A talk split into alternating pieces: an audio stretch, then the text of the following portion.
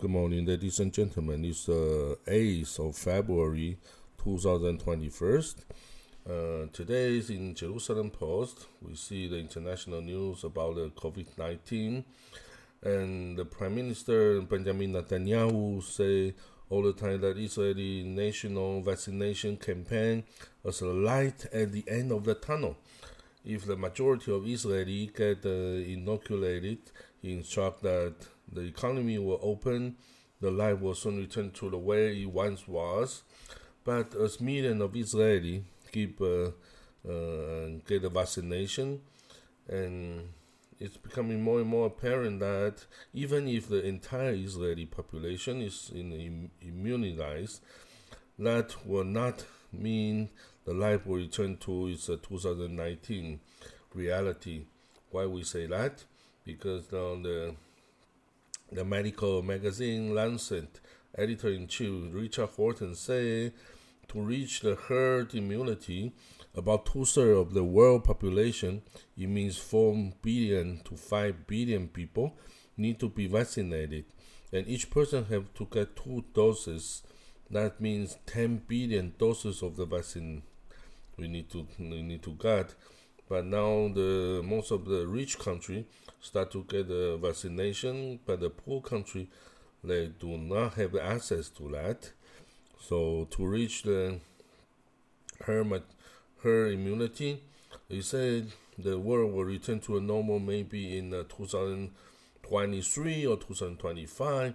It won't be this year. It won't be next year. And of course, it's disappointing.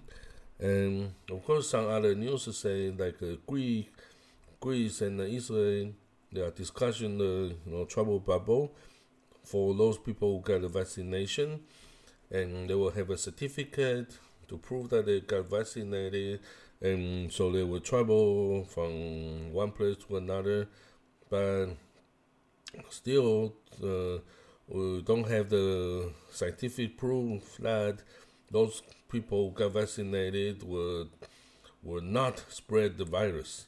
So it's not certain under these circumstances that the WHO, you know, still suggests that do not travel abroad. And another news is the the United States and Iran repeatedly, you know, the both sides uh, requires the other, side to return to the 2004, 2015 Iran nuclear mechanism, and and but you know uh, obviously they have no communication between them, so uh, no one want to be the first to step you know forward, and now it's a dilemma.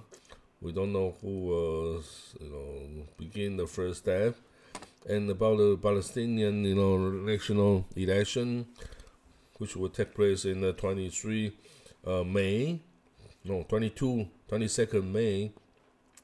The delegation from Hamas and delegation from Fatah, they arrived in uh, Cairo yesterday on Sunday, and they will start to have a first contact and negotiation after 15 years of uh, separation and uh, no negotiation, and you know, in the Fatah side, it's a big risk for the President Mahmoud Abbas because he's now 85 years old, and and until now, no one could replace him. You know, in the in the Fatah section.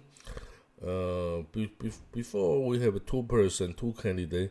One is Marwan Barghouti, but he was in the prison and and serving five sentence of life. So Israel refused to release him many times. And another guy is uh, uh, uh. He is now exiled in the uh, United Arab Emirates. He was once the the military leader in the uh, Fatah's uh, military in Gaza Street Although he was expelled by the Hamas, but he's always the one who can uh, challenge uh, Mahmoud Abbas. But uh, Mahmoud Abbas see him as an enemy, political enemy and expel him and uh, accuse him of uh, corruption. And so he's now in the UAE. but he got a widely support. So who will be the one after Abbas? Hmm.